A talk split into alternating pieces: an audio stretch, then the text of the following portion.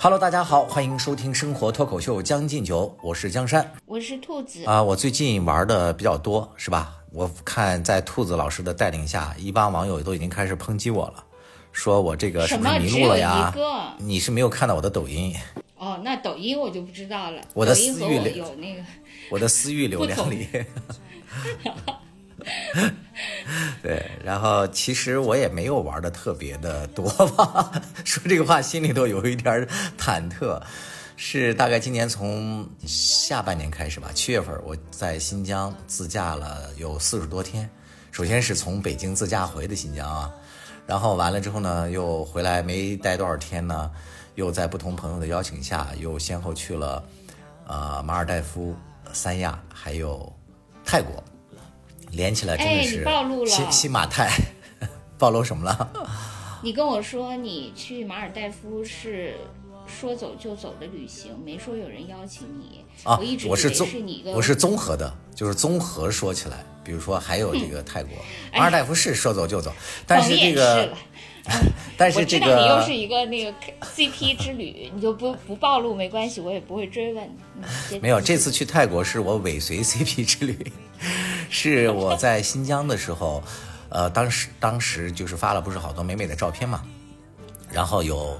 呃，一些朋友就是说，哎呀，等我呀，说我们也要有有时间，我们一块儿去自驾。但是当时因为还在陪我妈妈和我姐姐他们嘛，所以就没有办法再分身。后来我就说，咱们以后吧，再推一下。结果当时其实我们就约定了，在秋天的时候说再去一个地方玩。有两个朋友，我们也是认识十年左右的，呃，球友嘛。虽然是因为打球认识，但是实际上关系还是非常好的。其中一个是那个开飞机的机长，另外一个也是电视台的编导。就我们三个关系一直都不错啊。从三亚回来之后，他们又说，哎，咱们是不是该实行我们的这呃相约相约的呃三人之旅了？因为上周呃，咱俩之所以大吵一架，就是因为你跟我说，你说我要去泰国玩了，然后我我就说，我说那个还是你自己愿意，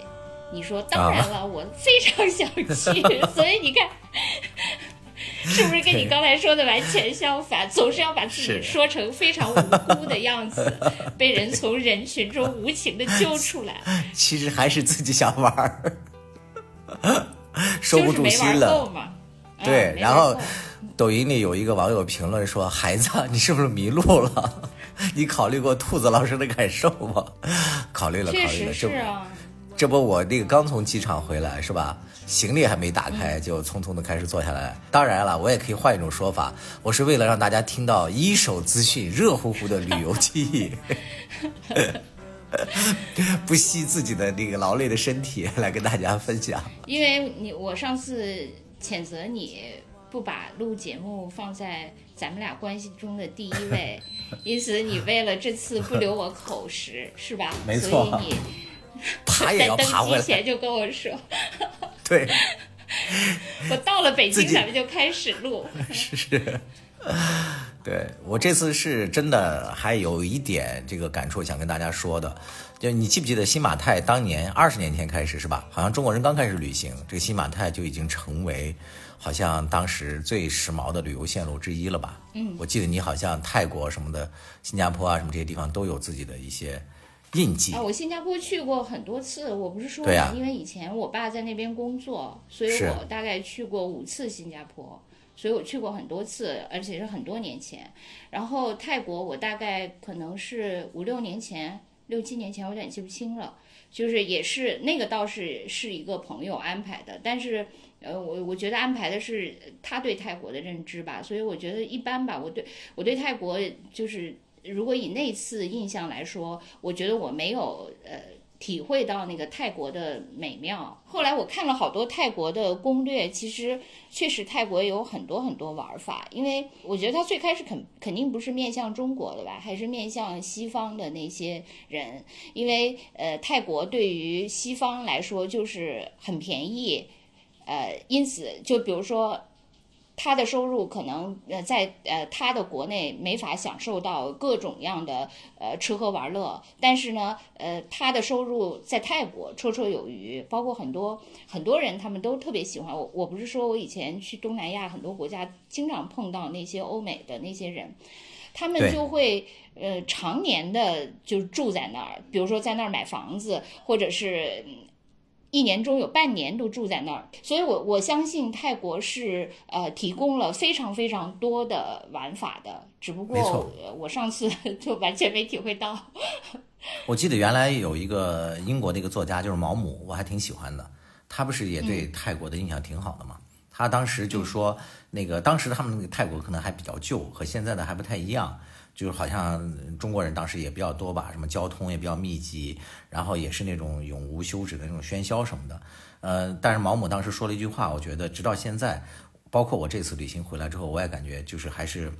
挺入木三分的。他说，像泰国这种地方，你只要时间待得长，它终究会给你一些你能吸收的一些东西的。我觉得这个说的特别对。我就这次感觉，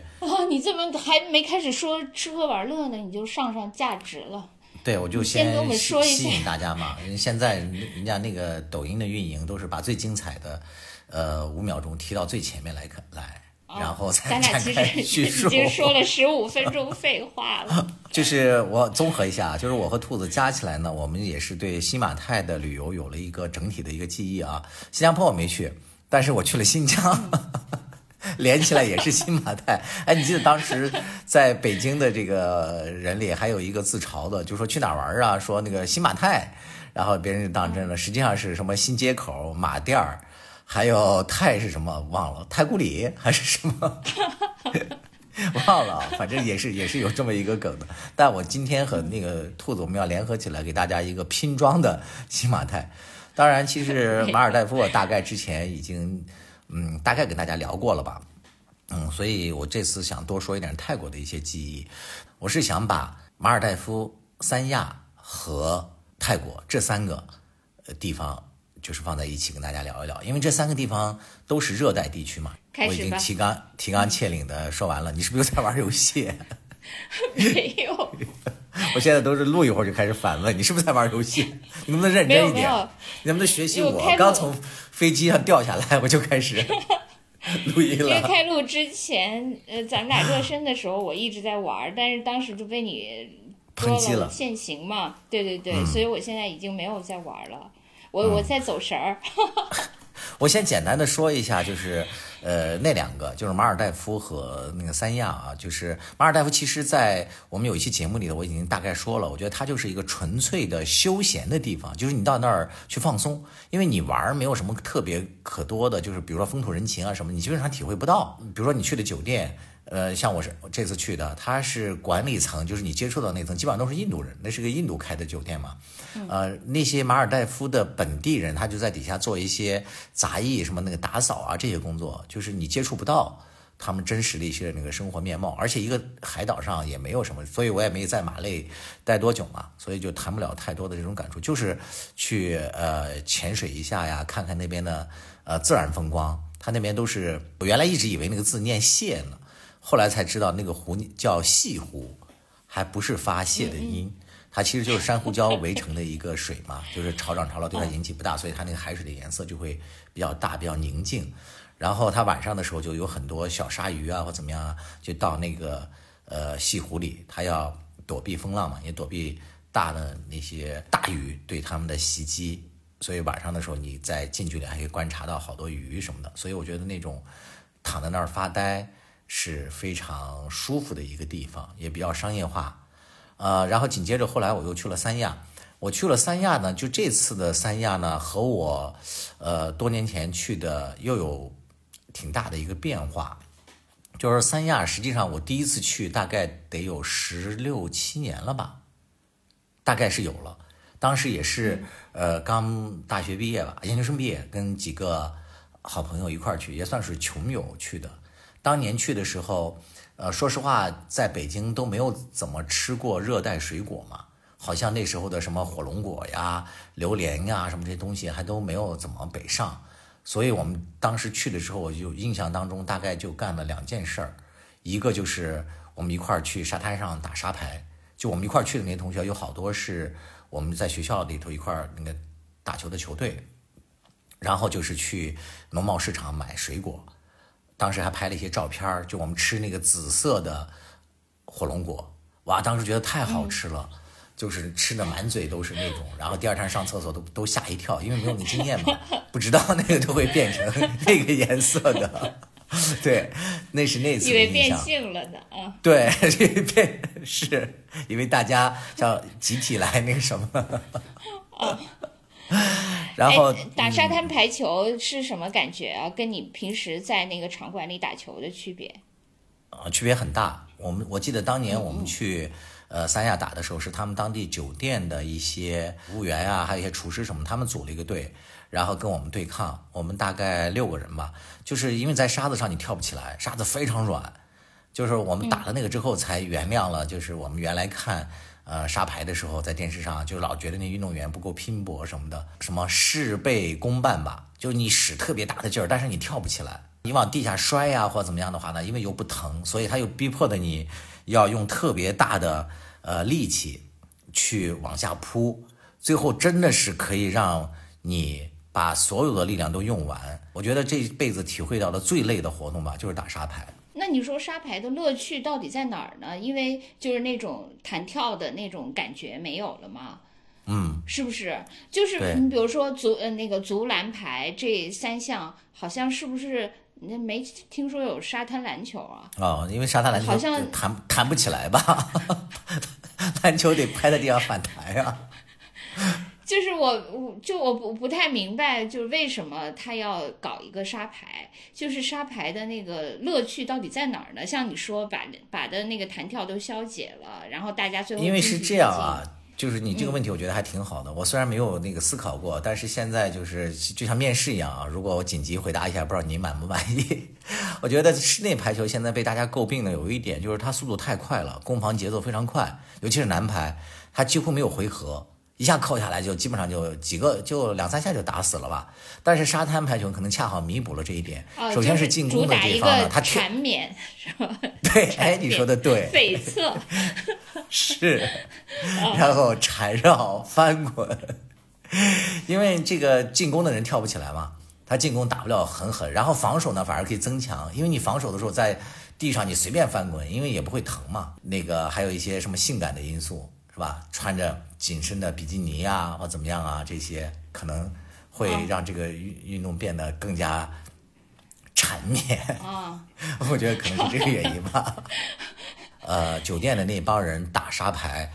第一局我们就被打得特别惨，因为他们就如履平地，你知道吗？那些人，海南人，他们跳高太厉害了，他们弹跳个子也不高，然后就跟他们在室内一样进攻，就打得我们就是节节败退。但是从第二局开始呢，我们就找到了我们擅长的，因为我们这个北方人相对个子还是高，他们可能大概平均身高也就一米六五左右，我们这边平均身高得有 一米七八。我们最后就利用拦网，就遏制住了他们。最后我们二比一就赢了他们。然后他们当时特别，呃，就是钦佩我们，然后对我们竖大拇指，说你们真是大陆来的铁队。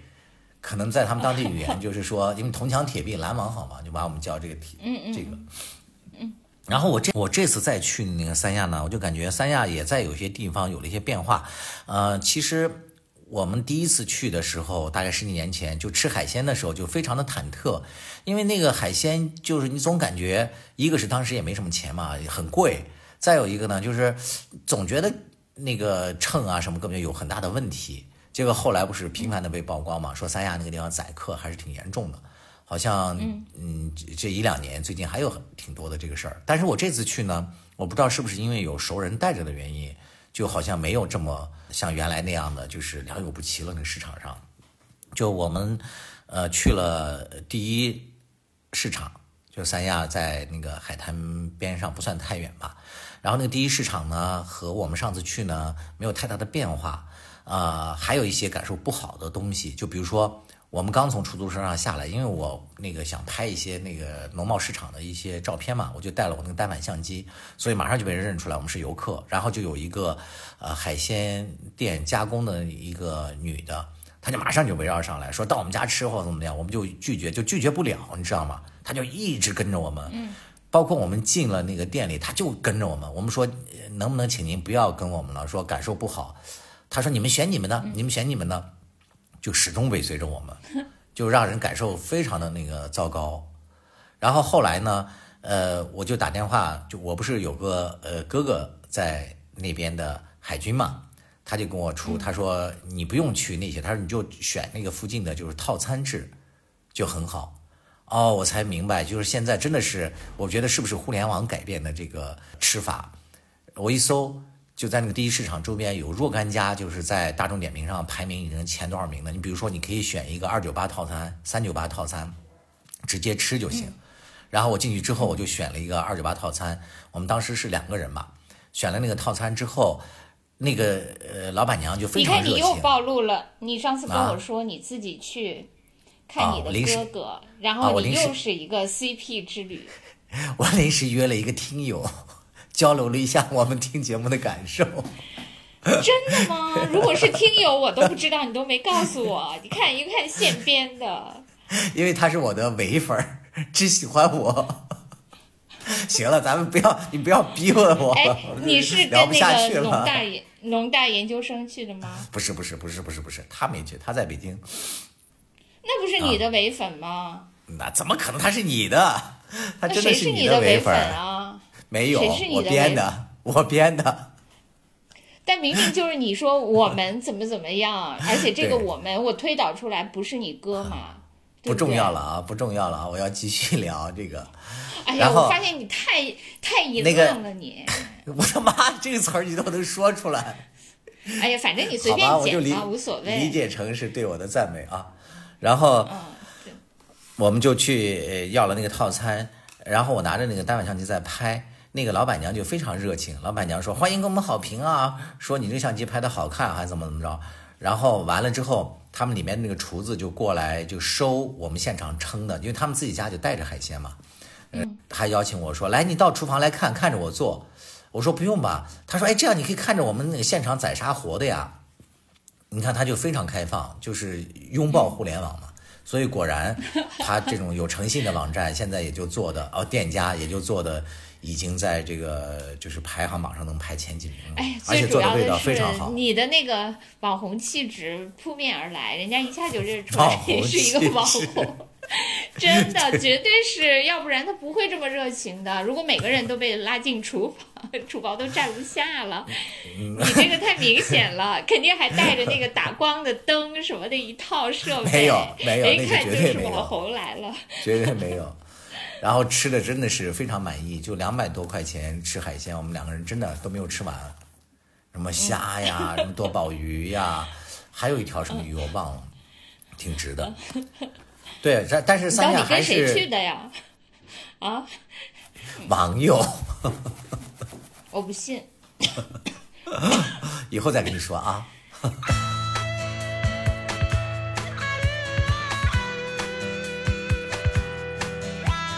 但是你说三亚呢，它整体完全变得非常好了吗？我觉得也没有，不是也有那些，就是我刚才说的，一路尾随你的那个，让你感受非常不好的。那些老式的卖法的那种店家的嘛，然后也有这样拥抱互联网，然后提高了自己的服务质量，让你感受非常好的，所以它还是一个比较啊，我我我可以再给你 update 一个版本，我觉得你这个版本就是属于那个呃看山是山，然后到看山不是山地步，其实看山还是山嘛。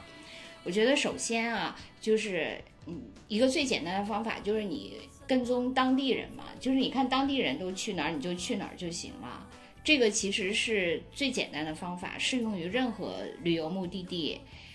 对啊，你是吃普通的菜是可以的，但是像海鲜这样的，我觉得只有游客会那样大范围的吃吧。海海鲜对于海南人不就是日常的菜吗？嗯。我觉得这个是一个啊，就是说跟着当地人，然后那个第二点就是不要像你，就是虽然身为一个网红吧，但是还是要低调一些，不要拿这个单反相机到处晃，然后一下就被人家盯上了哈。这个是第二点，就是第三点，我觉得他们有人说过，其实，在什么大众点评上排分，呃，就排名比较靠前、分比较高的那些，基本上都是刷出来的。嗯，对，这个是啊啊，反而是就是评分中档的，可能也许还好。而且你看那个，就是它的评价，就是说好坏都有，什么评分大概，比如说什么三点九到四点二的什么的，好像我记得以前有人说过，反而这个区间是比较真实可靠的。要选这种店家，呃，反正我这次去吃的那家呢，还是不错的，我是非常满意的。你刚才说的这些到底怎么样？我觉得还需要更多的去吃几次啊，才能那个什么，证明是不是真的好。行你行，你现在是纸上谈兵，我对你的这个经验不是特别的相信。哦，我也 网上谈吃看网友 我是看很多网友都这样说，因为嗯排名前面的确实很多都是刷出来的。嗯，有可能。还有就是说好可以更好嘛，就好哦，对还，有你说你，你说的这点真的是有可能。我回忆起来了，就是我们去新疆旅游的时候，新马泰啊，在新疆自驾的时候，我们当时到呃福海旁边的一个小镇去吃鱼，结果发现，在大众点评第一名的那家，我们就是按照那个去的嘛。我们去了那个，发现哇，人山人海，当时自驾游非常火嘛，排队都排出去了老远。然后我们再看他们现场的那个鱼啊，怎么样？有些人已经点上了，哎，感觉也不过如此。我觉得这个可能就是你说的这个情况。后来我们就果断的换到了旁边一家，人没有那么多，但是他上来的那个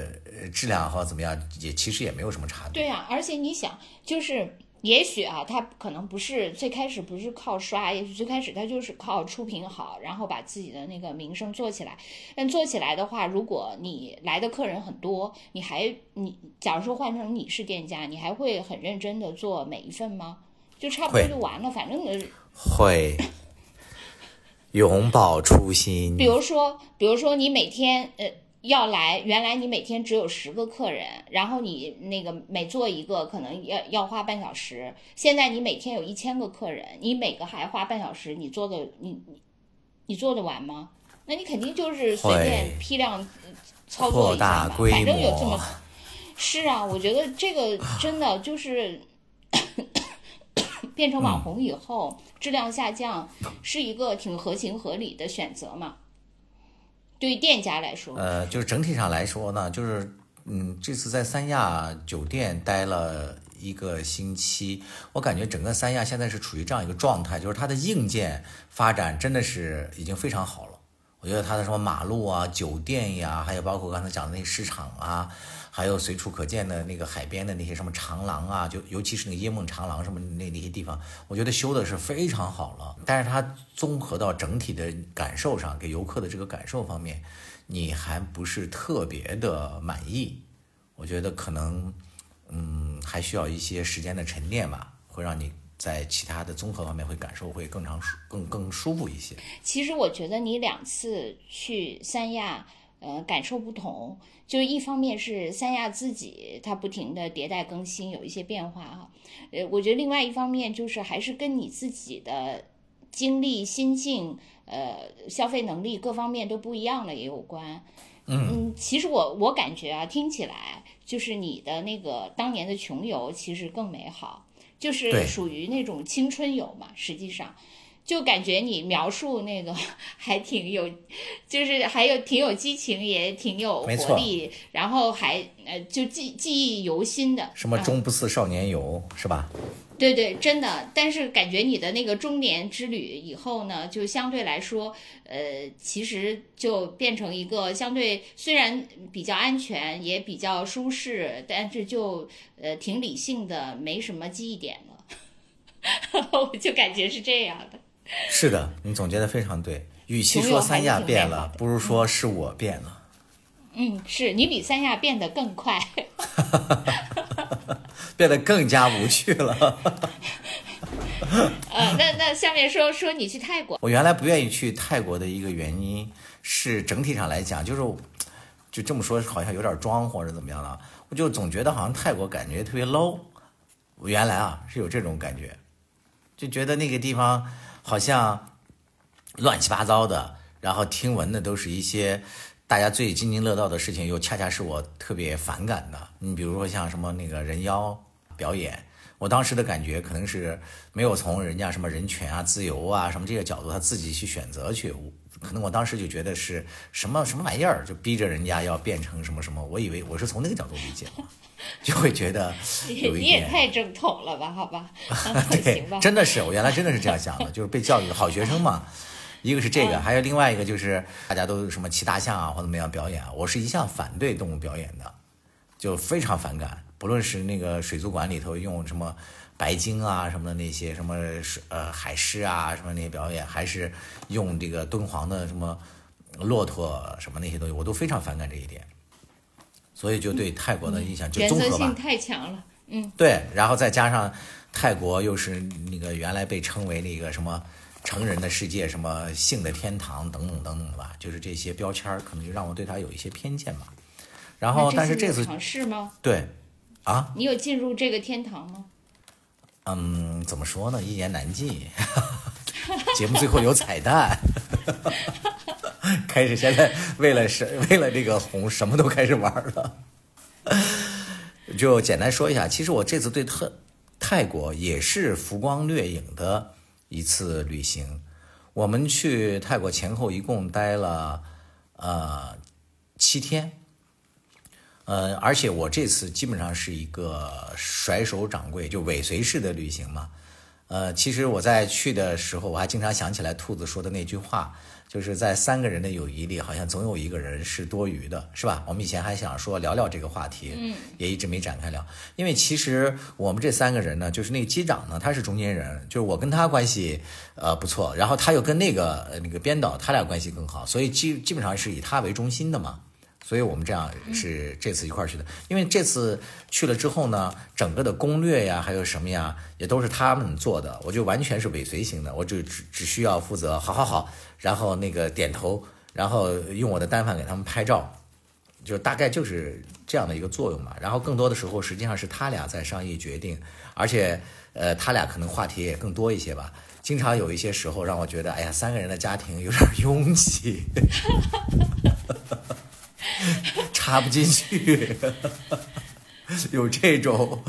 感觉，这是这当然是夸张的。实际上是我们三个人脾气和各方面还是比较相投的，都比较呃随和，也没有什么强有力的呃观点说一定要怎样怎样怎样。但是也有一个问题，就是我们三个总是在考虑说，哎，要不这样吧，要不这样吧，每个人都有点犹豫，就有点考虑别人会不会不开心啊，或怎么样，就不太敢把自己真实的这个想法表达出来。所以我们去了之后，在曼谷前两天就待的有点这个兴味索然。去了那个曼谷之后呢，呃，也就是吃吃那个街边摊，然后去做做那个马杀鸡，这都是纯绿色的，只有真的是也就是去干了一些这些事儿。然后终于到第三天，我们意识到这种平淡无趣的度假方式太不适合泰国了。然后我们就勇敢的提出来了，说要不咱们去芭提雅吧？对，所以我们就去了芭提雅，因为从曼谷去芭提雅，因为交通非常方便嘛，到他们那个车站坐大概半个小时左右吧，就有一趟车，然后也都比较便宜。对了，那个泰铢其实你去了，我觉得泰国之后，首先是你觉得自由的一个很重要的一个原因，就是它的那个物价不高嘛，就一比五的汇率，所以你总觉得好像你到了那里一下就变成有钱人了一样。就跟台币差不多吗？嗯，差不多，是。我们坐了呃公交大巴，大概两个小时就到了芭提雅。到了芭提雅之后，呃，那边的住宿的酒店也都很便宜。我们三个人住的是三人间，呃，合下来人民币好像才六百块钱，还不到五百多，就平均一人才一一百多块钱吧，而且住宿条件也挺好的。我们又在我们呃酒店的附近，就是欣喜的偶然遇到了一家就那种街边的小店，但是那个家街边的小店做的饭非常的好吃，就我们把那儿就当成我们食堂了。有时候出去玩都玩的挺远的，还要想着回去到那家去吃饭。呃，而且芭提雅我们非常喜欢的就是它有那个双条车嘛，那个双条车就是路边招手停，呃，就沿着那个海滩很长的距离，就是十泰铢一人，就是算下来是两块钱嘛，你就可以坐十几公里，就感觉也挺爽的。我其实我们去芭提雅的一个主要的目的是，我们这几个也都是球友，也都是会打排球的，是我们想尝试着去找那个海边的打沙排的朋友一块打，因为打沙排三个人肯定打不起来嘛，至少得有四个人，而且我们也没带球，也没有网，然后我们在小红书上搜，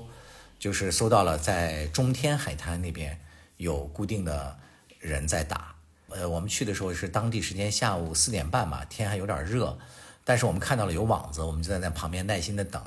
然后在那个街边，它有那个 Seven Eleven，哦，就整个的那个泰国的 Seven Eleven 太多了，你有印象吗，兔子？你当年去的时候也应该有很多很多，就多到我就我都怀疑他们所有的那个小店都叫 Seven Eleven。呃，里面也台湾也很多，哎，北京也很多吧？是北京都是啊，对但是香港也很多。但是远远没有他们那边那么多，我觉得多到他们那边都已经垄断式了，就好像没有别的商店了，全是那个。对，然后我们就在里面喝着饮料，然后说怎么办呢？说也没有人。哎，过了会儿终于来人了，但是他们支起来之后打的是那种康乐球，哦，就是我知道，嗯。啊，有偏中老年啊，拿着那个像羽毛球拍一样东西打的是那种硬壳的一种什么球，那样挥来挥去，啊，我们就大失所望，说天哪，说我们到了这个中天海滩，难道玩不成了吗？然后就很沮丧，还抱着一丝希望，说要不咱们沿着海滩再往前走走吧。然后我们三个就漫无目的的朝前走，结果还真的让我们遇到了。然后有一帮人在打沙排，然后走近一看，基本上是欧美的老年人，大概都是，呃，平均年龄在六十五岁左右的在打。然后我们站在那儿也加入不进去啊，他们那两边人也挺多的了。正在这个时候，我们就说，然后场上有一个呃小伙子突然就说，那个就问我们说，你们想打吗？我们说想。他说等一下，然后他就吹了一声口哨，然后从旁边坐着的哇就上来了几个人，迅速的他们就展开，就又带了一个呃他们的那个排球的那个网子，还有那个支柱，然后就就在旁边就又现场打起来了一个。然后在搭的过程中就跟我们热情的聊，然后有一个小孩大概二十来岁吧，然后就问我们说你们是哪儿来的？然后我们说是是中国，当然他们讲的也都是英文啊，你们叫什么？然后我们有个同行的一个人就开玩笑嘛，因为泰国队的队员男排不出名，但女排很厉害，女排不是给他们造成过很多麻烦嘛，把那个郎平啊什么的带队的队都曾经斩落过马下。然后他当时就说了三个泰国女排的呃名字，他说哇，你他说他是奥努玛，他是那个什么维拉万，这个是什么梁咏琪。因为泰国有一个副工，副工长得很像咱们中国的香港的歌星梁咏琪，嗯他就这样一开玩笑嘛，然后对方就哈哈大笑，然后这时候对方的那个小孩。哦，对一看都是同道中人，都是这球迷啊，对对对，一张口就知道嘛，都是是，很资然后那深的个小啊，对对。对，然后那个小孩突然就站出来就，像你说，你说那个，就是你，比如说在中国，你碰到三个那个呃泰国的男孩儿来跟你们打嗯说，然后你问他们叫什么，那男孩儿说我我叫郎平，我叫李莹莹。对啊，你说对了，哎，你真的厉害，兔子。当时就那个男孩就哈哈大笑，然后赶紧站出来嗯就说。那个 Please call me 李莹莹，他说让我们叫他李莹莹，真的，当时我们的距离。，对距离一下就拉近了，然后嗯就然后们是另外一泰国人是吧？对，然后另外一个那嗯个二传就那个站出来说，那个我最喜欢冯坤儿，就咱们中国那个 上一我知道任女儿的冯坤她不是嫁给他们那个嗯那个那个那个谁了嘛？嫁给那个嗯加提鹏了嘛？就是他们那功啊勋教练、女排教练，是不是不是天津的，北京队的，北京队的，北京队的队长啊，冯坤不是吗？我怎么认为冯坤是他天津队的呢？哦是北京队的啊，对。然后嗯，然后就大家这个气氛一下子就融洽起来了，融洽起来了之后，然后就分成了那个两组，然后就对抗。呃，但是我们加起来可能一共才七八个人嘛，然后这时候就又来了几个呃欧美的，嗯也会打，打得非常好。啊，当时你们又给他们起了几个什么荷兰队的名字？取了名字，什么美我们给他取了什么法国队的恩加佩斯，人家法国和那个美国人，因为这人家就有男排球星了，你知道吗？就是可以用人家的那个男性的命名了，不用像我们还要当什么奥努哦，玛，对亚什么，因为亚洲亚洲只能用女女性的。亚对啊，亚洲男排实在太差了，对，就这样打。打得非常好玩儿，打完了之后都依依不舍嘛。然后按照我们的规划，其实第二天是要去什么那个苏梅岛的，然后我们晚上回去就是打完沙排之后，然后又去做了一个马萨吉，呃，因为马萨姐也非常便宜，就核算下来一个小时才四十块钱人民币，嗯，很爽。然后那大妈就。就我们当时也是误打误撞的就去了有一家，结果后来一搜，那个还真的是也是在大众点评排名前几名的，非常好的一个，它的那个装装饰里面就是 我现在终于知道欢的那些兰花呀、什么的，然后还有一些烟雾缭绕，有一股仙气，就我我终于知道我为什么不能 说大众点评的问题，因为你一路上都在按照大众点评。而且都是事后发现的。然后那个大妈们就在我们身上缠绕，然后那个攀登，然后那个扭打，我们就真，但是完了非常舒服。我没有，我本来想问你们，当时这个欧美队和泰国队，还有中国就是中国女排、泰国女排和欧美男排，到底谁赢了？没有，后来就拆开了，拆成了三个队。哦，那个欧美男排的有一个那个呃恩加佩斯，真的就是你，我们当时打的时候，我们三个中国人就不断的在那儿用中文说说，哎，绝对是有人种差异的，就是那个法国的那个那个男人，简直是说难听了，就像那个牲口一样。哎呀，就是在他面前，我们什么泰什么中国人的这个技巧啊，泰国人的那个什么那个熟熟练啊，对当地毫无用处。因为他就随时可以拔地而起，感觉就要从网上跳过来一样，那捶打所以，所以你说你说沙滩没法那个呃弹跳，但是对于真的有弹跳力的人来说，其实也无所谓，是吧？没错，是的，消解的只是你们这些凡人。是那个人打的是真好，而且他们在那个打的过程中，你非常认真，就是对待体育比赛嘛，然后你每一分都记得清清楚楚。然后到了赛点的时候，还那个很很激烈、很焦灼，然后各种约，然后打完了之后才发现，去做马萨吉的时候才发现，我们身上其实划伤了好多地方。因为他说实话，他当地的那个沙滩其实还是不如我们这边三亚啊什么这种地方沙滩，他那个沙子里面有很多碎的对，有很多碎的那种贝壳什么的，就很容易把人划伤。然后我们当天晚上做完那个马萨吉之后，然后回到酒店在那儿睡觉，就感觉哎非常完美的一天，好像我们真正的呃泰国之旅才开始一样，就找到了热爱的活动。然后泰国那个呃芭提雅的那个氛围又非常感染你，就每个人都很友好，就而且那个在那个沙滩上，我们一路走过去，那个沙滩上躺满了好多，不是躺满了，前前后后看到了可能有十几只，就那种类似流浪狗的呃小狗，就肚皮朝天，就那样躺着。我当时还跟他们说：“我说你看，在这儿当一条狗都挺幸福的，就因为没有人伤害他们嘛，而且他们还敢把肚皮亮出来，亮给这些陌生的游客。然后我们当天晚上经过大家的这个沉默式的商量，因为都感觉到彼此还想在这儿玩嘛，我们最后一致决定说再待一天吧。然后我们就第二天就又待了一天。我们第一天走的时候，对我们第一天走的时候，那个李莹莹说：“你明天能来吗？” 我们说嗯不来了。我说明天我们要去什么苏梅岛什么的。然后结果第二天我们又出现在那的时候，他特别惊喜。他说啊，你们又来啦，或者怎么怎么样？因为我觉得他们那个虽然游客多，但是具备了一定沙排基础能打起来的人可能也不是那么多吧。所以他见到我们这非常惊喜。然后我们说对呀、然后就跟他聊，我说你在这儿打了那个呃多少年了？他说差不多有二十年了吧，因为我看他年龄才二十一二岁嘛。我说你你 我说那你多大了？他说我十八岁，也挺傲娇的，说十八岁打了二十多年了。一想后来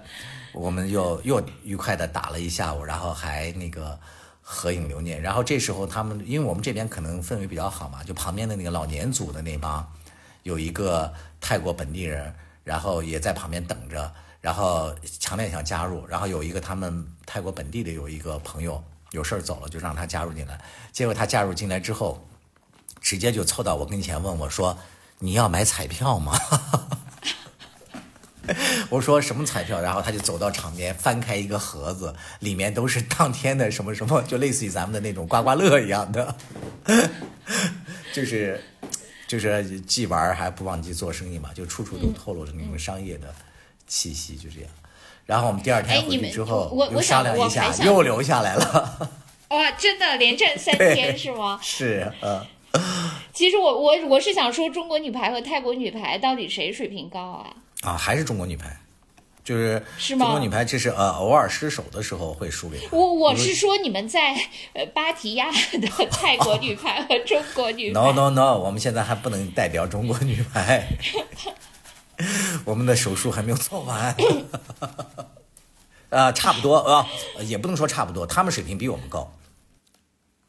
哦。嗯，高很多。我觉得是因为他们确实适应当地的那个那个就是场地吧。我们还是比较而言还是有差距。嗯嗯嗯嗯。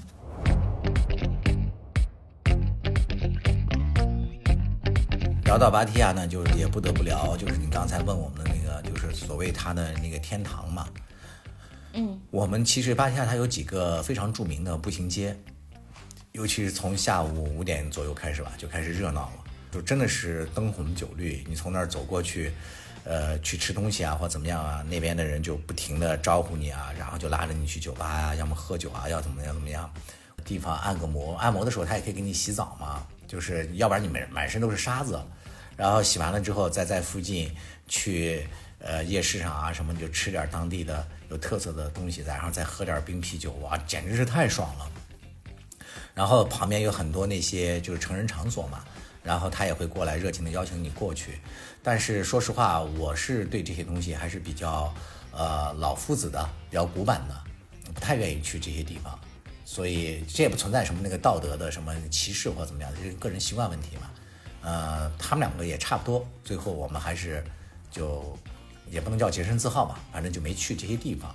但是我们在找一个。呃，我们看那个攻略上挺有名的一个步行街的时候，就是经过了呃一个呃就是彩虹大道，就类似于那种，其实就是嗯呃同志聚居区。然后我们在前面走的时候，因为当时在看手机，然后他俩在前面走，我是低着头在后面走。然后走着走着，突然有一个人过来就拉住了我的右手，然后我一愣。我一看，就旁边有一个男孩，就就拉住我，我以为是好像是要抢劫或者是要骗人的那种感觉吧。我当时心头还一紧，然后旁边他的那些同伴就在酒吧门口就在那里在那哦，就像吹口哨在叫，大概的意思就是起哄嘛，闹着玩嘛。然后他那个男孩就看到我看他，然后还故意做了一个那种呃很好玩的表情，就是好像就是就是说怎么样，那个我我好看嘛，就类似于。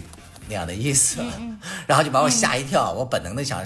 那个甩掉他嘛，然后他就啊，他就拉我说到我们这儿来，到我们这儿来，就让我们到他们酒吧去，呃，喝一杯嘛。然后我们两个同伴前面同伴也发现了，然后他们就赶紧就跟我开玩笑说你去吧，说我们待会儿来找你。然后我就跟那个男孩，我当然没去啊，我就我一个我一个人怎么去啊？你又不在，你要在的话，你作为腐女，我可以演给你看。不能白去，然后就跟他说，在的话，人家就不会上来找你了。然后我就跟他说，no no no no，说那个就拒绝他呗。然后那个那个男孩就故意做了一个傲娇的翻白眼的一个表情，那样哼的一声就扭着走了。你觉得那男孩好看吗？嗯，说实话，当时太慌张了吧，都没怎么看清他长什么样。当时还是有点害怕的，但是他扭完了之后，又又转过头来，又使劲的那样笑着，就冲我摆摆手，大概的意思就是说开个玩笑，就这种，就非常友好的那种啊。所以我整整体的感觉还还还挺好玩的啊，那小孩。后来才知道他那基本上他们就是应该是这样吧，就比如说他们瞄准了，其实这个人跟你在三亚遇到的那个追着你一直 要 对要让你到他们店里做海对啊，只不过就是说 两个人的那个那个业务目标都是一样的，只不过业务技巧不太相同而已，有点差异。对，是吧？一个比较柔柔性，都是要让你进他们的店。对，就是提供的产品不一样嘛，是吧？前面的是卖鱼，后面的是卖酒，就就这个那个 差别而已。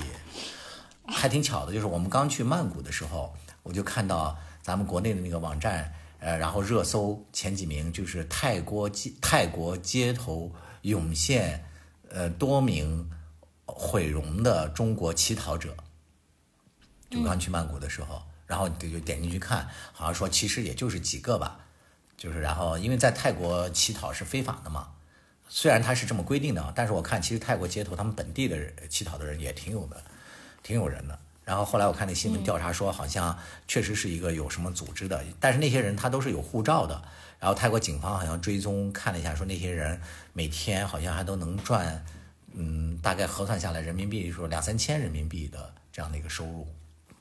这个事后那个情况怎么样了，我就没再追踪看。然后等我们呃又去芭提雅的时候，又有那个热搜新闻说，中国一对游客夫妇在芭提雅什么商场惨遭呃呃服务员殴打。呃，这对夫夫妇去芭提雅，嗯，把他们的东西寄存在了某个商场，然后他们走的时候就忘了拿了，然后等到他们想起来晚上去的时候，那个商场说是已经打烊了，然后可能是语言沟通问题吧，这对夫妇就要冲进去拿，可能是因为这个原因就导致的出现了一些冲突或怎么样，然后这个后来这对中国夫妇就选择在媒体发声啊或怎么样，就把这个事情给呃炒大了吧，可能泰国就是你去了之后。尤其是像巴呃像芭提雅，我们三个去了之后，它真的是就是灯红酒绿、纸醉金迷。你沿着那个海滩走的时候，这边是呃海滩，海浪声声，然后这边又是人潮汹涌，大家都很热情，然后也都很放松，嗯，到处好像都是呃热闹，很纸醉金迷的感受。其实，在这背后。你稍加呃留意的话，其实也会发现很多一些不和谐的声音嘛。就像我刚才说的，类似于这种发生了冲突的这种中国夫妇，还有那些其实就是提供这些服务啊，还有好多的这些，其实它背后也是有一些可能嗯鲜为人知的一些故事吧。那肯定啊，那还用说？人家也是个社会，是不是？只不过是旅游型社会而已。好像自从那个乌克兰。呃，战争爆发以来，世界上最大的什么人体什么器官市场好像什么好像就转到了泰国吧，所以可能是由于有这种呃危机意识，就提醒着我，我还时刻都不敢完全的放松下来，真的。你是怕被嘎腰子是吗？对，我后来我们又回到曼谷的时候，有一天我们三个人就分开走嘛，然后我自己就 city walk 了一下。我就去当地的人的农贸市场啊，还有他们的商场啊，啊，甚至还路过一个医院，我还进去转了转，因为还是想了解当地的那个风土人情嘛，嗯，都看了一下。然后其中我在一个路边摊，就在一个呃轻轨下的一个不起眼的一个角落，呃，有两个呃呃大姐吧，在那边就卖那种简易的呃鸡丝面，另外一个呃鸡丝粉儿。另外一个就是卖一些什么小丸子什么之类的，然后我看他那个鸡丝粉不错，然后五十泰铢一碗吧，我当时就买了一碗，哇，没想到非常好吃，他那个鸡用的好像还是当地的一种土鸡，鸡肉挺多的，就折合下来可能也就十块钱一碗。嗯，我当时吃完之后就决定又吃了一碗，然后我在吃第二碗的时候，旁边有一个过来吃饭的一个骑摩托车的那种，他们叫摩的吧。那个师傅就打了一碗那个凉水，他们泰国人非常爱吃冰，可能因为太热了嘛，他就从那个保温罐里头，呃，盛了一缸子吧，就一茶缸冰，然后又加了一些水递给我，他说 It's for you，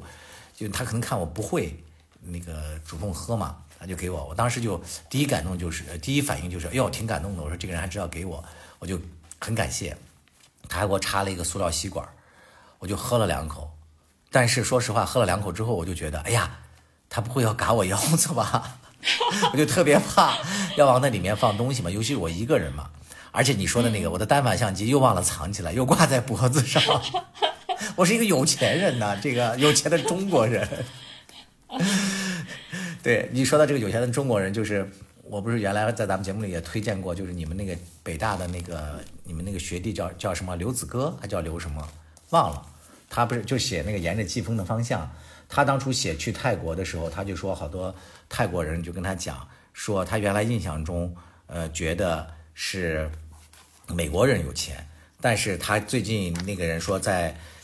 嗯曼谷见到了好多中国人的花钱方式之后，他说中国人才是真正的把钱花的像粪土一样，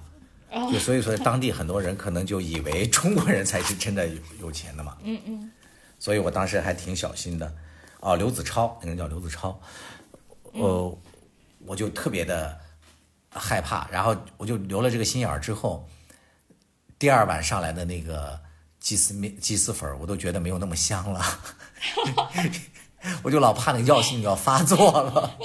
结果没没什么反应。我想啊，应该也不会吧，因为当时是下午大概五点左右嘛，天还不算特别黑，而且当时我吃饭的地方离警察局还不远。但是，我注意到，就是给我倒完水的那个摩的大哥之后，他吃完之后，他没有走，他坐在他的那个摩托车上，坐在那儿玩手机。我当时就想，完了，他一定是等我药性发作，直接把我拉到旁边的医院就给我嘎了。那个脑补的那个大戏，你懂吗？哎呀，就像我们这种，就像你刚才讲的那个话，就是我作为少年的时候，我们去那个什么三亚玩，是吧？真的是是天不怕地不怕的，什么都敢做。然后当你成了一个好像有了很多这个社会经验的中年人之后，你再去泰国，然后面对另外一个中年大叔给你递释放的善意，你的内心非常复杂。我到底是该相信他呢，还是不相信他呢？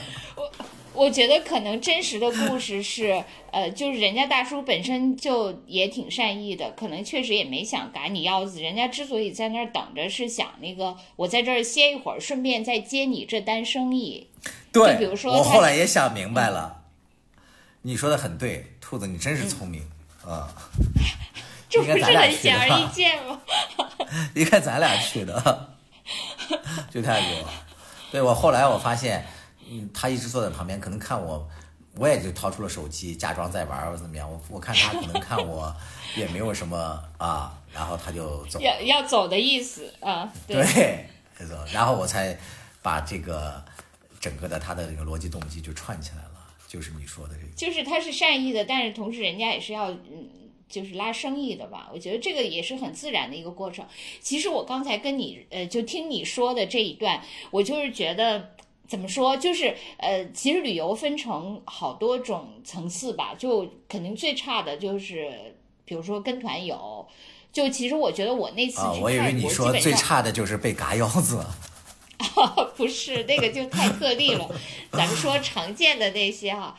就常见的那些，我就像类似于我，我上次去泰国，虽然我不是跟旅行团，但是实际上是我的一个呃朋友他安排好的每一个行程，所以其实感觉。也差不多，就那种没有什么意思，没有什么惊喜。我觉得就这种是呃，对最无聊的这种旅行。然后呃，再往上一级，我觉得恰恰是就是你你能融入当地的呃，就是灯红酒绿、活色生香，你能融入，就是这个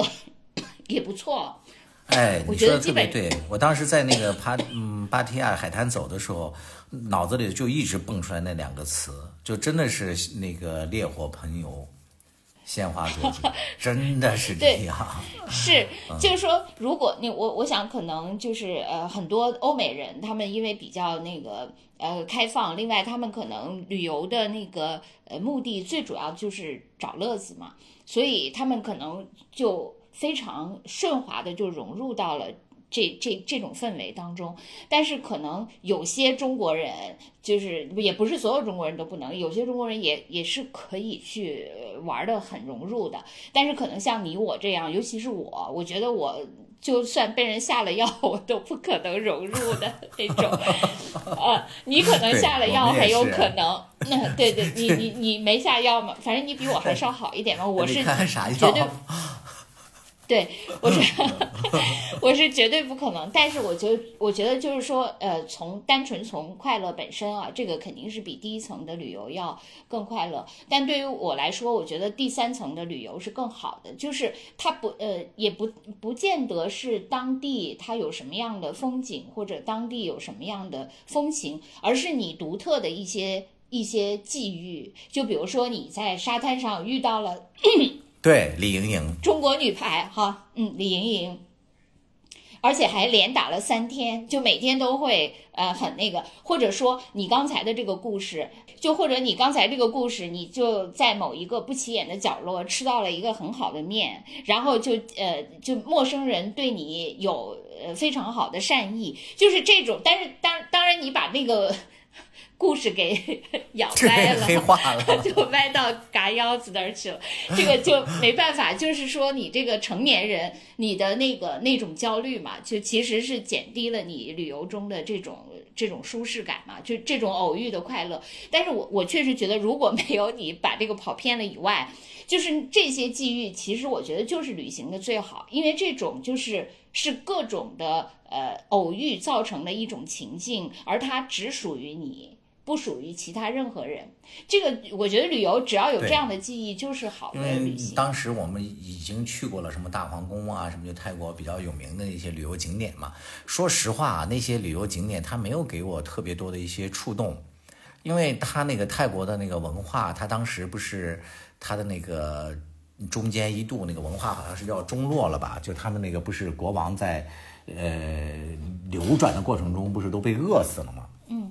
后来是他们另外一个叫他信的一个将军，又重新可能就打败什么呃别的国家的人，然后他们整个才生存了下来。打败就是重新东山再起的那个将军，他本身就有华人的血统，好像他爸爸爸还是他妈妈嘛，就是华人。所以他那个泰国的文化，你去了之后，你可以看到他的很多痕迹里面是有着清晰的一些中国的印记的。比如说他们说那个大皇宫，我当时他们都在拍金碧辉煌的那一面，当时我就不由自主的被他那些白色的，还有一些那些部分所吸引。那它上面镶了很多碎的那些瓷片，包括还有他们那个郑王庙，什么都是这种。而且它整个的那个文化，你就看过去之后，它虽然是以这个佛教为主的，但是它里面杂糅了很多东西。我们还开玩笑说，它的那个好多门神什么都是咱们的关公啊什么的，都是这个外聘的保安。都是从咱们中国这边去的这些，呃，还有什么那个老子、道子啊，什么这这个道家的到到处都是这个中国的这些痕迹，所以尤其是像我们从呃所谓的这种正宗正源的地方再去的时候，就多少有一点点的那种，也不说优越感吧，就觉得好像有那么一点点不伦不类吧，就感触，嗯，这也不能说不伦不类。所以后来那天他们再去另外一个什么庙的时候，我就没再去。我就选择了，就是完全到街头上去走，去怎么样，就跟在国内旅游一样。好像咱们在某一期节目里头我也说过吧，我到一个城市去，我特别喜欢去当地的菜市场或怎么样去看。我当时看到他们那个菜市场里的那个青菜，我还觉得挺诧异的，因为我觉得像泰国它是一个热带地区嘛，它种菜什么应该很容易啊，为什么那菜卖的很贵？然后我看了有一把蒜，就咱们吃那个大蒜。它折合下来人民币大概是四十块钱，嗯，猪肉什么的大概也是一公斤四十块钱嘛。就整体上，我在想，我们吃饭的那个东西为什么饭反而要便宜？一顿饭，呃呃，平均下来，呃，我们三个人如果说吃两百人民币，那就吃的非常好了。这里面就算是一顿大餐。那是不是因为是不是因为你们你去的那个菜市场就是专门展现给外国人看的？不是，还真不是，就是路边偶遇的一个，就 就是你你你行走在富人区，那只能哦，这倒是有可能，也是有可能。然后我们吃的，呃，然后泰国的饭菜虽然好，但是它量比较少。我觉得像我这样的，呃，一顿饭点一个什么炒粉或怎么样，根本吃不饱。就必须得两份可能是也跟他的这个物价是不是有关系？他就把那个量给你降低了，有可能。呃，就是你刚才讲，不是说突然遇到的一些善意会让人记忆深刻嘛？就我们这次去，在有一个就是在芭提雅，呃，就是那个一个商场，呃，那个商场吃饭的时候，呃，正巧那天我们有一个小伙伴是过生日的，我们有就给他买了一个小蛋糕。然后我们就问他要有没有打火机，说我们要点一下。我们也没说有人过生日嘛，就买了个特别小的蛋糕。然后过了一会儿，他们那个餐厅的人就端着一盘他们送的菜，当然也不是长寿面啊，我现在忘了，就是就关系不大的。然后他端着过来，然后还一块儿唱着那个 Happy Birthday 就过来。哎，那个那一刻还真的就让我们挺惊讶的，就是。感觉他们还挺细心的，那不就是是是那个饭店的常规商业操作嘛？一看有人过，因为本身泰国就是一个旅游的国家嘛，所以他这个行为没有大叔的一碗凉粉、一碗凉水更好，我觉得。但是我就我我们当时还在想，就是要在国内的话，我们都会说主动的跟餐馆的人说，哎，说那个我们有朋友过生日，能不能送个长寿面？他才会说好。他就是他不会说主动的就要你怎么样吧，对吧？嗯。所以可能这个服务意识，就是我刚才讲的，可能他整个的这个所有的呃这个服务行业都已经很可能就把这个就当成规定动作了。对呀、因为人家整天就是那个迎迎客送客的这种这种生意嘛，这个就是你这个就属于那个把人家商业行为当成好，这这段个不不能算太善意，这个不这个例子不一般，真的。一般。对这个例子确实一般，这个不够咱们那种旅行中的偶遇什么独特的那些啊，对，不够这个标准。你要求太高了。呃，真的真的是，因为泰国它本身就是这样嘛，不是微笑的土地嘛，对吧？它不是叫这个嘛，啊，而且它这个国家本身国民性就是这种，也没有什么受过什么侵略，反正就是靠这种柔性，在这个，东南亚这片土地上在生历史上存下来嘛。几次对都没有什么原则性的就变来变去嘛，不是？，对，在二战期间，他先是和日本怎么好了，后来就看日本要输了，然后竟然他们后来要求到联合国去，要求他们作为战胜国要参与这个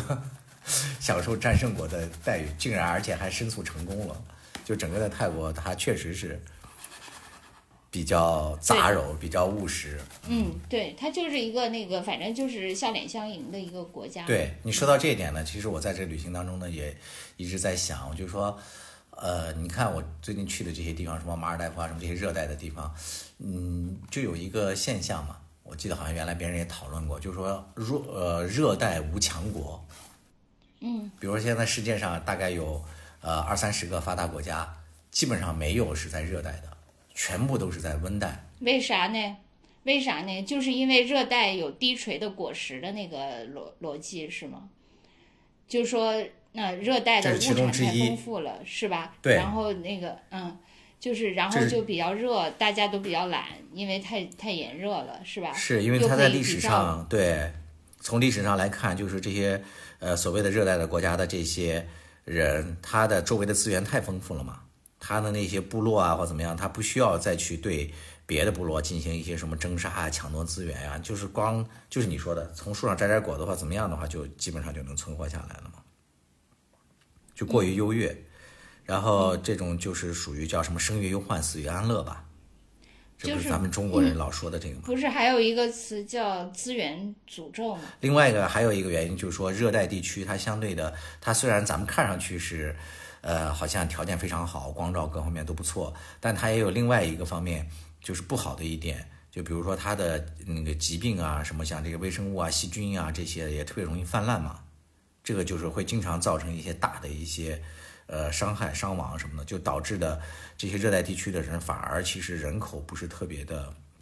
多。那这个在呃古代的时候，他要要建立一个强大的文明，就是没有这个人数规模，应该也是不行的嘛。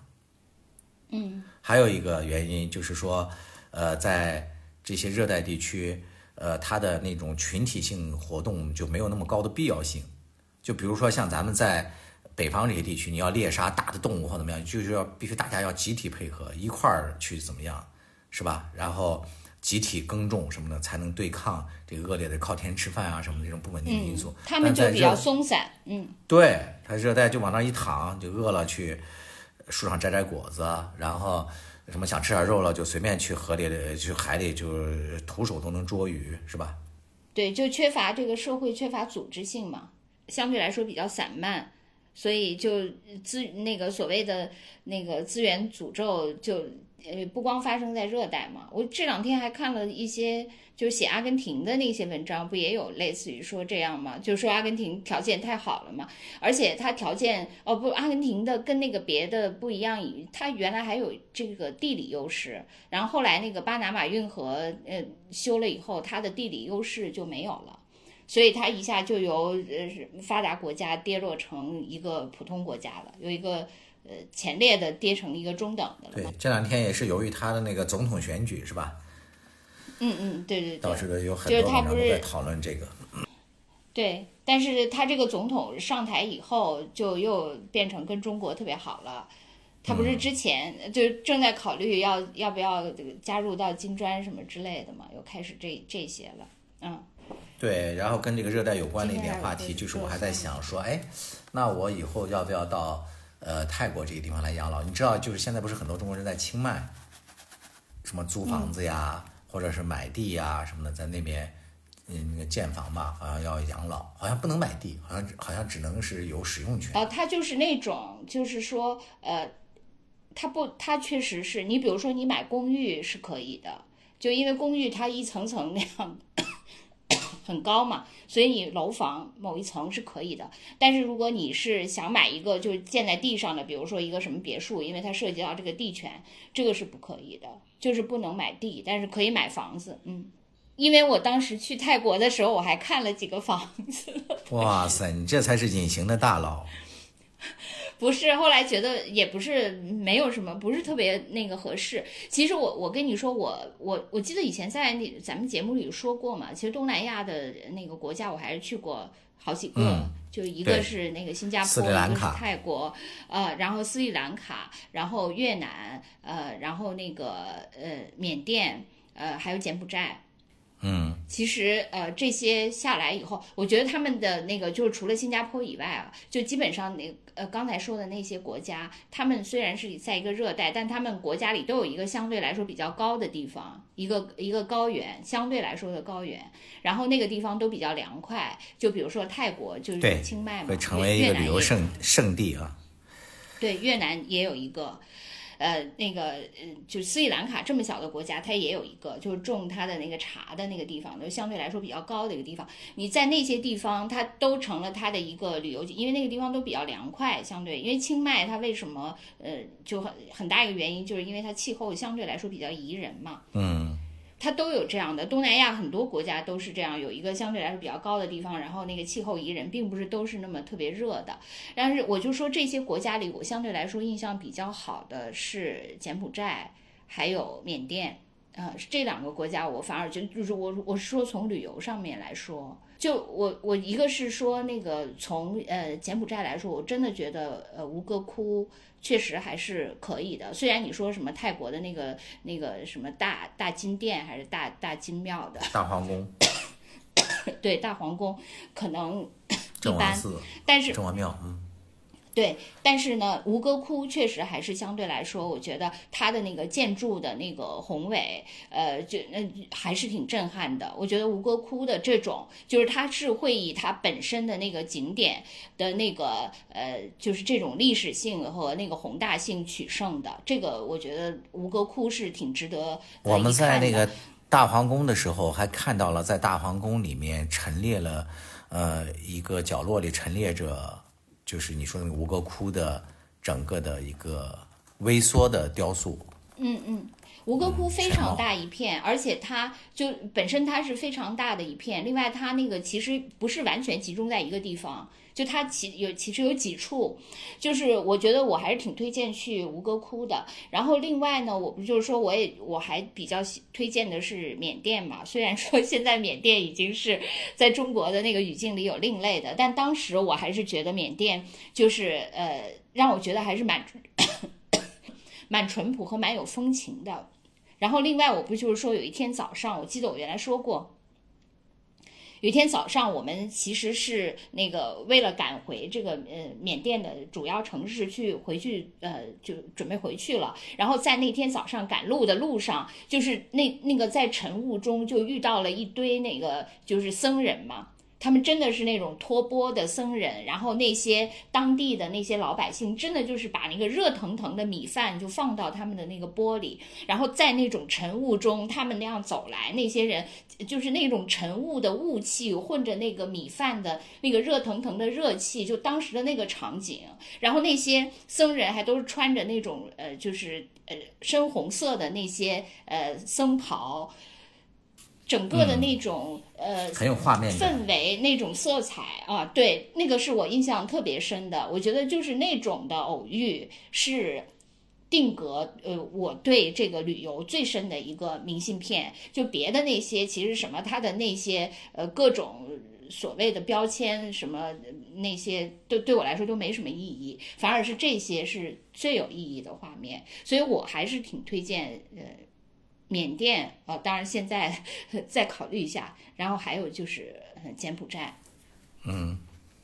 斯里兰卡我觉得一般，嗯。对，其实我接下来就是如果有机会，我也挺想去去柬埔寨的。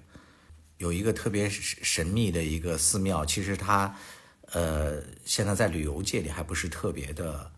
呃热吧，就叫那个百威下寺。那个百维夏就是当知道，啊，他当时是处在柬泰的那个交界处，然后在历史的那个反正渊源当中嘛，他虽然现在划给了呃柬方，但是泰国人是非常不服气嘛，就在那个地方也发过了发生过了很多一些类似于那种民族之间的冲突什么的，也挺悲壮的，包括呃曾经最惨的一个事情就是泰国人不是。呃，把那个柬埔寨难民要遣送回去嘛，因为那个寺是修在一个悬崖峭壁上的，然后当时就是悬崖峭壁下的那那一方，呃，相当于柬埔寨那一块儿，然后他们当初就是因为不满足于呃联合国的那种划分吧，后来就把好像是两万多名吧，呃，柬埔寨难民从那个悬崖上遣返回国，其实就等于直接摔死了嘛，就是特别大的那种惨案。对，寺庙就是说百威下寺的，嗯、壮观，还有就是你刚才说的，就是它天然的那种本身的那种美，是超越了他们看到的一切的这些寺庙之类的。对，其实这些地方他们的首都都挺不挺不值得看的，就是都是像呃中国呃都是有点像中就国的是太商业化呃了。呃，对，泰国可能还好，呃，就泰国曼谷可能还好吧，就是像什么缅甸啊，或者是那个柬埔寨的这些呃首都，都是相对来说有点像中国的那个八九十年代的那个 城市的那种样子，啊、就是呃挺挺嘈杂的，虽然已经开始商业化了，但是就是非常呃杂乱，呃拥挤。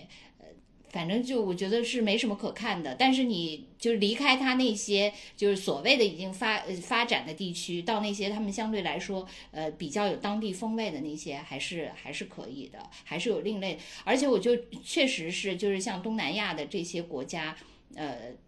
他们，你想，就是像怎么说，不发达如缅甸，人家那个呃，哪怕一个野外的卫生间，都比那个咱们的那些高速公路上的服务站干净多了。我觉得这个体验也很重要。呃，哎，就其实我觉得中国的各种就是厕所革命，反正不是很成功，其他革命还挺成功。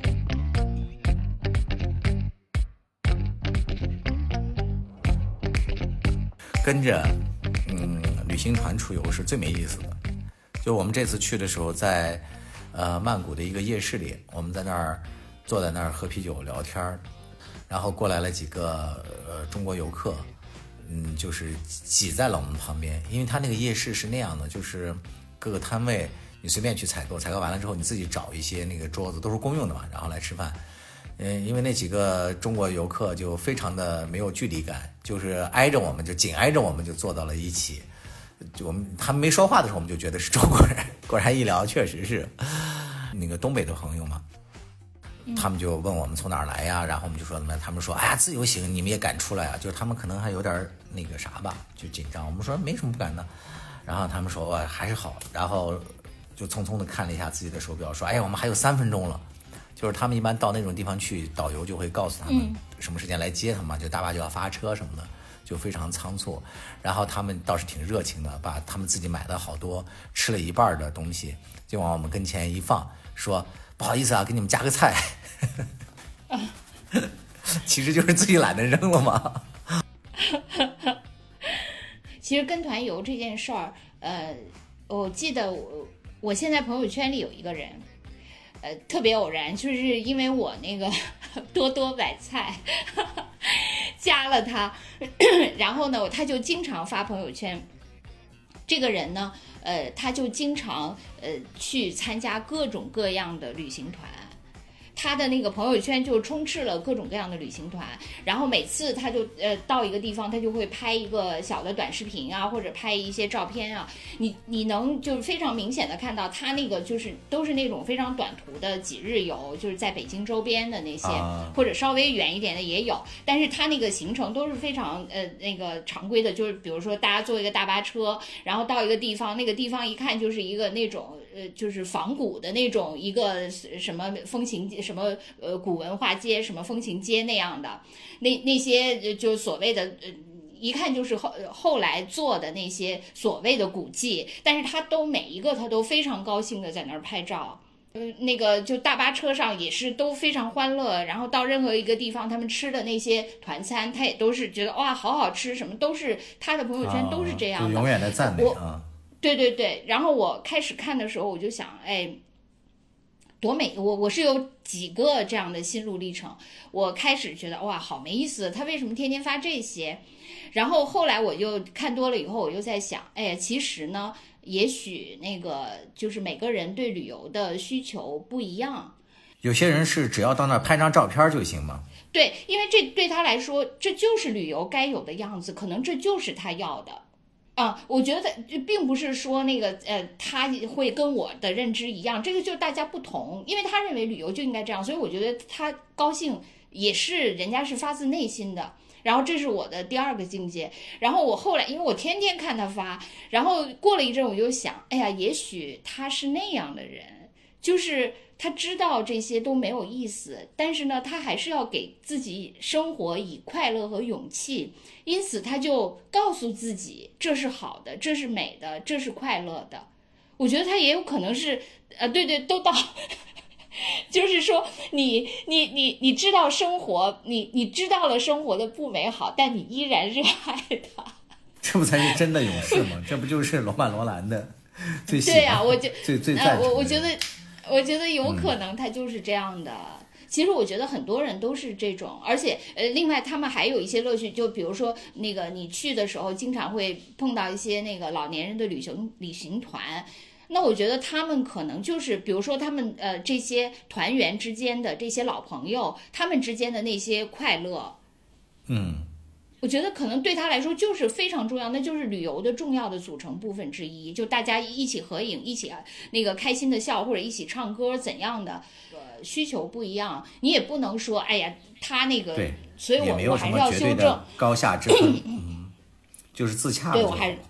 对对对，就是每个人只要得到他自己想得到的。你就像我们这几个人。在那种什么现代化非常好的那个购物的什么那个曼谷，反而不会觉得特别快乐，是吧？但是在那个沙滩上，和来自全球各地的同兴趣的爱好者的那个朋友们一起打打沙排，然后一块儿互相开开玩笑什么的，然后拼搏一下，流过共同流些汗什么的，那真的觉得特别的快乐，特别的完美，甚至在我们旅行当中就是占到排第一位的了，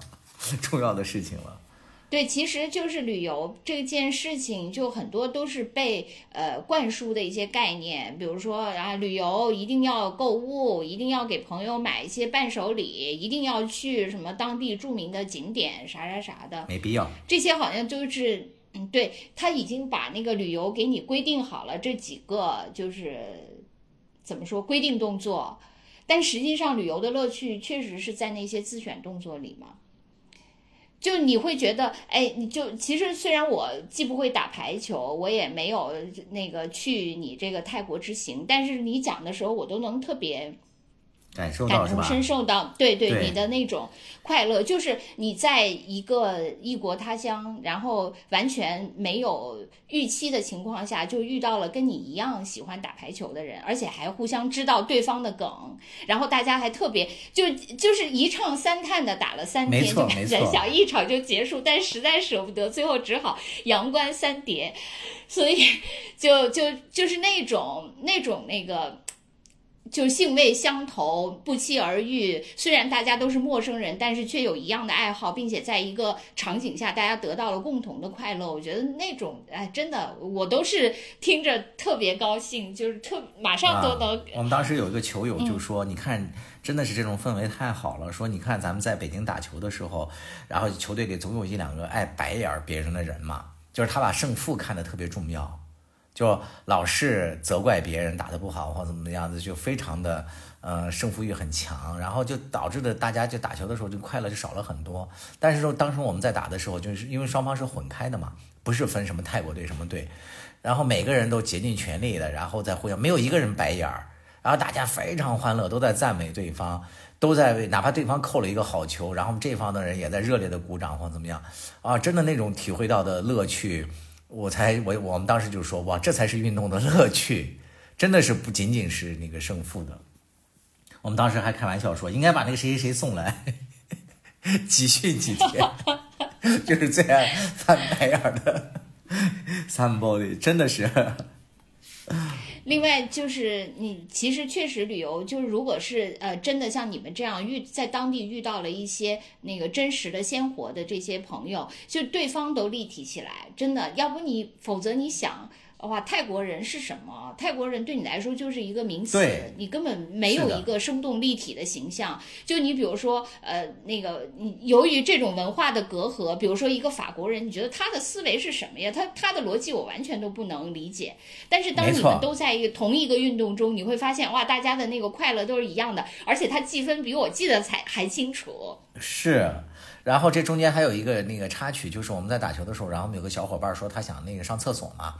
然后那个就是那个李莹莹，就是泰国李莹莹，然后就就跟我们就把我们就因为旁边就是那个芭提雅的那个步行街，就是一条街道，就过双条车的嘛。过了那条双条车就是他们家开的餐馆，然后他就拉着我们说，可以去他们家那个厕所，然后他就喊，他说妈，好像那个泰语喊妈妈也是类似于像妈妈一样的，我们就听出来了。然后他就就说了一堆话，我们就听不懂。然后他就说那让我们去。然后我们就过去，把我们家最好的厕所给他用。没有，他们家一共就两个厕所。然后他妈、他妈妈和他妹妹嘛，应该当时还在给别人营业什么。因为下午人不是特别多，然后我们就进去。进去之后，他们那个厕所就是得得自己舀水冲的，但是很干净。哦哦。我们就在那边啊，上完了之后，我们出来之后，然后就他们家那个厕所上就写的是收费嘛，然后大概写的是二十八，就是那个泰铢，就折合相当于是四块钱，呃，一个人。然后我就给他那个妈妈交了钱，然后当时没有零钱了，就交了一百块一百泰铢。然后你看我们三个人应该是六十，是吧？应该找我四十。然后他妹妹就找给了我四十。然后那两个小伙伴还没出来，我就在等着。等的时候，然后他妈妈突然看到我找的钱，然后就啊就把他妹妹训了一顿。然后他妹妹就赶紧很不好意思的就又找给了我那个四十。哎，是四十，就大概的意思就是就是。这是你哥哥介绍来的朋友，我们不能收他们二十一一个，就一人十块钱，哦，就就最后就每人收了我们十泰铢，就相当于两块钱一次嘛。就是这些细节，你一下就觉得那个家庭就生动起来了。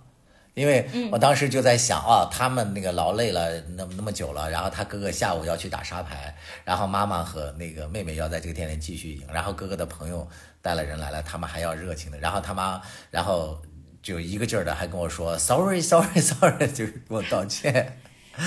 就这些故事就特别有意思。而且而且我估计我估计泰国的李莹莹也是会常常想起你们的。嗯，应该是。然后我们最后走的时候说我们那个要回了，他说那个 see you next year，就 明年再见。可惜我们哎，就你说到这儿，我们现在也不知道那些欧美人或者是他们用的那个聊天的东西是什么啊，也反正是不用微信，不然的话加一下，真的还是挺美好的一些记忆，至少拍了他们的照片。WhatsApp 嘛，就是一般用。呃，如果是东南亚，嗯嗯，对，如果是东南亚什么的，他们一般可能用 Line 吧。啊，嗯，就是想起来了那个什么月什么那个月迷金兔玉寄什么锦书，不知道寄给谁。哎，还有你最后想说的一个点就是和谁去旅游这点也特别重要。嗯，呃，刚才说的就是去哪儿怎么玩这个，还有一点真的是和谁去就一定要去，一定要就是大家气场比较搭的。就这个也也蛮重要的。这次我们三个人就是一开始虽然还有一点那个生涩感嘛，还有老觉得哎我会不会多余啊，就会觉得他们两个是不是想去的地方，有有一些这个担心。但是随着这个旅行的开展，大家经历的事情多了，然后发现脾气很相投，甚至口味也都比较相似，然后在一起真的是一次挺完美的一个旅行。然后今天下午我们从那个机场。呃散开的时候，大家还甚至生出来一种那个不舍的感觉。就因为平时见面还是挺难的嘛，因为现在也基本上不打球了，要见面非常难。哦，因为你们现在都打羽毛球了，就是打排球的那些就很少对，打。排球基本上不打了，就我就完全不打了。他们两个可能还偶尔打吧，也很少了，就有各自了别的呃圈子。因为说实话，在北京生活就是见面太难了，这个是我不喜欢北京的一个很重要的一个原因，就是见一面感觉比出一趟国都都都难，就这种感觉。我觉得最主要的还是因为，嗯，大家都有自己的生活了吧。嗯其实这个是最关键的，呃，因为你想，咱们当时在一起工作的时候，咱们每个周末都在一起打牌，对，那那个时候为什么我们这么容易见面呢？就是因为那个时候大家没有没有自己的生活，只有集体生活。是啊，你知道后来后来我们青春后后来咱们不打不不在那个咖啡馆打牌了以后，我们就去峰峰家打牌，就每次都要打到夜里十二点或者一点。就是如果好像这个礼拜如果没有打牌，这少了就是没其实。对，就是说其实不是为了打牌，就是说大家没有凑在一起，这个礼拜简直就没有放松，就是这种感觉。所以为什么那个时候去？因为那个时候那就是我们的生活呀。而现在后来大家都有了自己的生活了，真的是最关键的是因为大家都有了自己的生活，所以从这个角度来的问题。所以其实从这个角度来讲的话，年轻人觉得好像我们一块儿出去旅行，我们的这个旅游好像是什么高阶的，但实际上还远不如那些大妈们是吧？志同道合的一起去玩儿，他们的生活在一起，然后兴趣也一致，然后不管一起什么挥挥呃纱巾呐、什么摆摆 pose 呀什么的，但是快乐可能真的是比我们这些。已经没有共同生活经历、兴趣差异也都变化的很大的这些朋友体会到的兴趣要多。所以你看，人生就是这样。他们年轻的时候，大家就要在一起疯玩儿，然后大概进入到呃成年或者中年以后，大家就要各自忙各自自己的生活了。然后等到退休了、老年了以后，也许大家就又可以抛开生活的这些责任，然后继续 大家一块儿去旅游了。所以就是这么一个轮回。这么想一想也不是特别无望啊，再咬牙坚持一会儿吧。对我还没有跟江山一块儿旅游过呢，嗯，一定要一块儿去。因然后在路上就吵翻了。他们不说旅行是检验那个啥最好的方式吗？对呀、我已经立即就想到我们俩 在路上吵得分道扬镳。对，然后我们俩都是那个眼含热泪，然后悲愤的那个。对，找各自的。哎，你还记得吧？你还记得吧？咱俩好像总是那个每次吵架的时候都是眼含热泪，极其悲愤。是，对，你还记得吗？咱俩有一次在那个万达楼下，当然记得呀。你栽赃我，什么我栽赃？你误解我，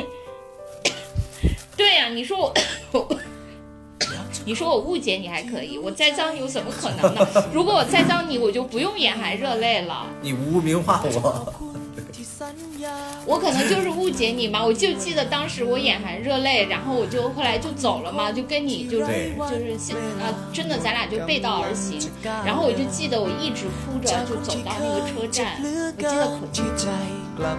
我也记得其实其实那个。你一直哭着走回家是吗 我一直哭到现在哭到了泰国。我没家的河 วัน 喝 ข้าง 我的泪。 เริ่มรู้จักความหวานกับรักลึก 其实兔子是不是真正对你好的人是我，真的， เริ่ม 命 รู้ 到 จักความหมาย 哎失去了我就 ข 知 อง 道 คืนวัน 我没事情。 แค่คนหนึ่งคนกับหัวใจให้เธอหมดไปเลยที่ฉันมี จะเป็นจะตายจะร้ายดี ไม่แค่ไม่เคยจะหวันไหว จะมีแต่เธอที่แสนดีร่วมทางตราบจนวันที่สิ้นใจ